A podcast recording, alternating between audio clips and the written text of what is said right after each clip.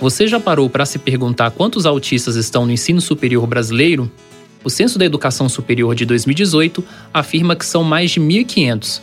Mas será que este número corresponde à realidade? É o que você vai saber nesta reportagem em áudio produzida pelo Introvertendo em parceria com a revista Autismo.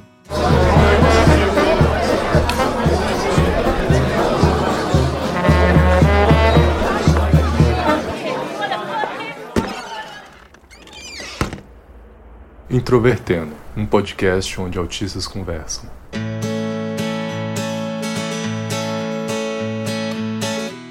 Os dados mais recentes do Censo da Educação Superior, promovido anualmente desde 1995 pelo Instituto Nacional de Estudos e Pesquisas Educacionais Anísio Teixeira, o INEP, afirma que existem 1.532 autistas no ensino superior brasileiro. Apesar do número oficial, não existe uma forma exclusiva para que as instituições alcancem estes dados, e com isso, cada universidade utiliza seus próprios meios. Entre as apurações institucionais e a publicação dos números pelo INEP, todas as informações são repassadas pela figura do pesquisador institucional. Servidor responsável por preencher os dados do sistema do censo juntamente ao INEP é uma figura presente nas instituições privadas e públicas. Sua responsabilidade também é de assegurar que os dados sejam fidedignos. Além das dificuldades relativas à precisão dos números, o Censo da Educação Superior leva em consideração a quarta edição do Manual de Diagnóstico e Estatístico de Transtornos Mentais, o DSM, de 1994, ao invés de sua versão mais recente de 2013. Também utiliza como critério o CID-10. E como consequência, o transtorno do espectro do autismo, o TEA, é subdividido em categorias em atual desuso. Em entrevista, o INEP justificou que o questionário será modificado em 2021. Fora sua importância estatística, os dados do Censo da Educação Superior colaboram na criação e execução de políticas públicas, como o Programa de Acessibilidade na Educação Superior, o Incluir. Mas, sem precisão de dados, a implementação de políticas é prejudicada. Neste sentido, a equipe procurou funcionários de acessibilidade e inclusão em três universidades federais de três regiões do país para saber quais são as dificuldades em torno de saber quantos autistas há em suas instituições. A Universidade Federal de Goiás, a UFG, uma das principais da região centro-oeste do país, não possui o número exato e confirmado de autistas em seu corpo de estudantes. Os dados do INEP retornaram, em 2018, cinco alunos com síndrome de Asperger e dois com autismo infantil em todas as instituições federais do estado de Goiás. Mas só na UFG de Goiânia estima-se que haja mais de 10 autistas atualmente matriculados. Ana Cláudia Antônio Maranhão Sá, atual diretora do Núcleo de Acessibilidade da UFG, afirma que há um desafio institucional. No ato da inscrição, por exemplo, os estudantes identificam suas deficiências. Os dados são repassados para o núcleo, que checa anualmente cada declaração por meio de ligações ou mensagens de e-mail. No entanto, isso é feito de forma sistematizada apenas nos últimos anos, quando a instituição passou a ter cotas para pessoas com deficiência. A esperança é que, em breve, os dados sejam mais precisos, Ana afirmou que, para isso, procurou a diretoria de gestão técnica da universidade, a qual, por sua vez, solicitou dados para o Centro de Recursos Computacionais, o CERCOMP. As planilhas geradas demonstraram diferenças em três diferentes pontos da matrícula dos estudantes: confirmação da matrícula online, matrícula presencial e atendimento pelo núcleo no sistema de cotas. Por isso, solicitou uma customização do sistema prevista para até o final de 2019. Hoje, os gráficos ainda são confusos. Os dados referentes a estudantes com deficiência são divididos em cinco categorias, parte delas genéricas, entre elas deficiência intelectual e não informado barra não especificado. Membros do núcleo acreditam que os estudantes autistas possam estar distribuídos, sem maiores critérios, nas duas categorias. Além do autismo, o diagnóstico de altas habilidades envolve problemas parecidos ainda as universidades estão caminhando, estão começando a, a ter o, uma realidade que esses alunos eles estão tendo o acesso. No entanto, os diagnósticos muitas vezes não são fechados corretamente. Além de não estar, estarem fechados corretamente, tem muitos que não acionam o sistema, por exemplo, do núcleo de acessibilidade. Acaba colocando a UFG né, como exemplo, acaba que nós desconhecemos esse aluno que está dentro da universidade, no entanto, a gente não consegue dizer exatamente quem ele é, porque ele não nos procura, ele passa às vezes despercebido pelo sistema e onde ele poderia estar assistido pelo núcleo, onde esse, esse estudante ele tem sofrimento, ele tem dificuldades, no entanto, ele fica lá dentro da unidade acadêmica dele sem acionar o núcleo por desconhecimento da unidade, do professor e assim por diante. Então, nós faltamos muito ainda, temos muito que caminhar em relação a números e eu fico incomodada, eu acredito que esses números eles devem ser divulgados e corretamente, porque só no momento que ele for divulgado e corretamente nós conseguiremos é, trazer políticas para esse público que nós temos que atender, sem dúvida alguma. Questionada sobre as razões pelas quais o INEP divide em autismo infantil e síndrome de Asperger, ao invés dos três graus do TEA proposto no DSM-5, Ana foi cautelosa. Porque eu penso que o INEP, como um órgão grande, ele não, não chega nele essa especificidade.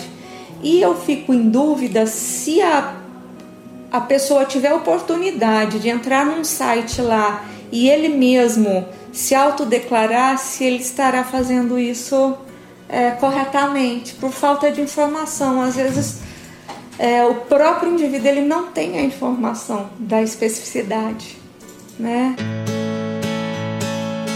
O Incluir, Núcleo de Inclusão e Acessibilidade da Universidade Federal do Rio Grande do Sul, a URCS, não possui precisamente o número de autistas presentes na instituição.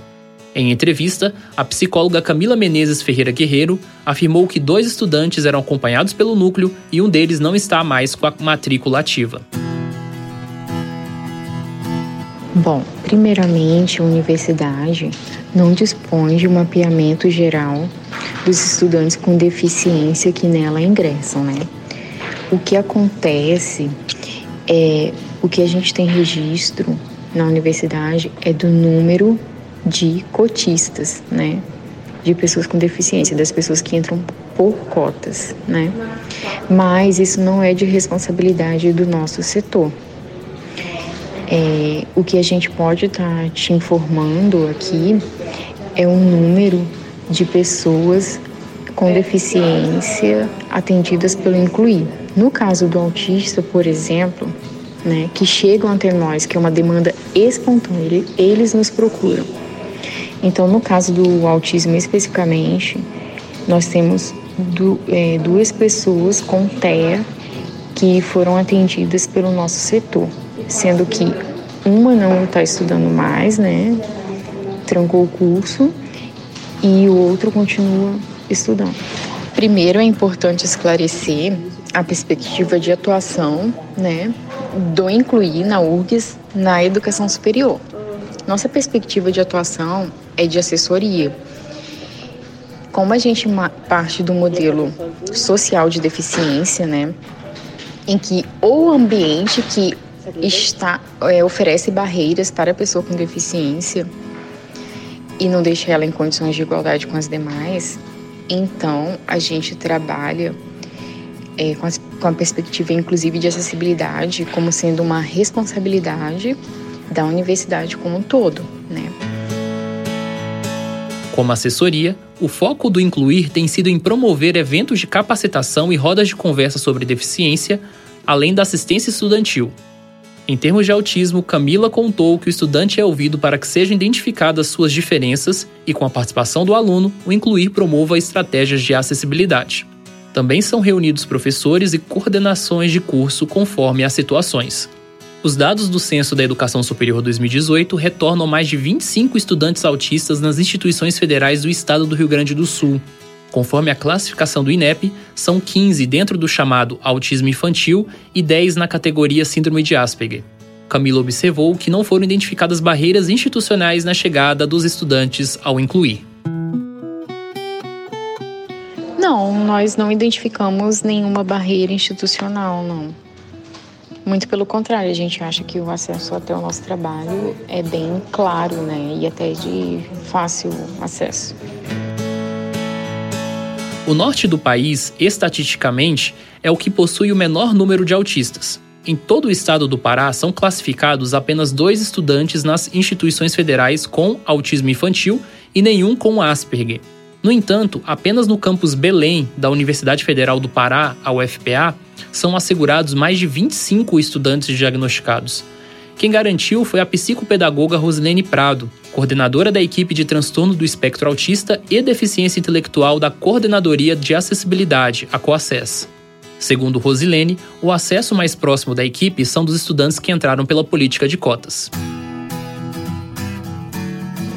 alguns TEAs querem disputar normalmente, ou pela escola pública ou lá pela ampla concorrência, porque tem famílias né, que não cabem aqui nessa, nesse grupo de escola pública. E aí, alguns se identificam, outros não, a maioria não se identifica. Aí o que, que acontece? Né? É que esse, esse, esses alunos, os que entram pela cota, imediatamente, quando eles habilitam, a gente já tem informação nós vamos para lá fazer o acolhimento uhum. né, e dar todas as orientações, chamar para entrevista. Né. Os que não entram pela cota, então é quando a gente faz muita campanha, junto às ONGs, junto à, mídia, é, dentro da instituição, somente pegando 2 de abril e 18 de junho, né? Uhum. Que é as... são as datas específicas do autismo. Então a gente faz ampla divulgação. Nessa ampla divulgação. Aparece um outro. Aí, ai, um colega, né? Olha, eu acho que aquele aluno é estranho, o professor, aí sinaliza pra gente. E a gente então faz né, toda a aproximação, porque a gente entende que só vim para cá se ele tiver interesse. A gente faz, tem esse respeito. Se ele não quiser ser atendido. A autodeclaração, de certa forma, é um ponto crítico na identificação do número real de autistas no ensino superior brasileiro envolve uma série de questões, incluindo o fato de alguns autistas que não se veem como pessoas com deficiência, até parte dos laudos médicos, os quais geralmente alinhados com o CID-10 e não com o DSM-5, não especificam o grau do TEA. Uma coisa que a gente fez um trabalho, Thiago, quando eles chegaram aqui, muitos não sabiam nem o que era esse movimento que eles faziam. Ah, por que pulavam em alguns casos? E eu fui dizer para ele, essas estereotipias, né, os movimentos vão pôr, eles é importante para vocês sinalizarem para os seus pares, né, que você tem alguma coisa incomodando ou que num sentido muito emocional, muito agitado, vai te fazer estereotipar, mas que isso significa que você também precisa do movimento para se organizar, organizar as ideias, o pensamento para poder falar. Eles não sabiam.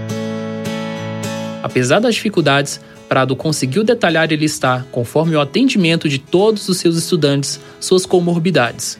Entre elas, a dislexia, epilepsia, gagueira e transtorno obsessivo compulsivo, o TOC.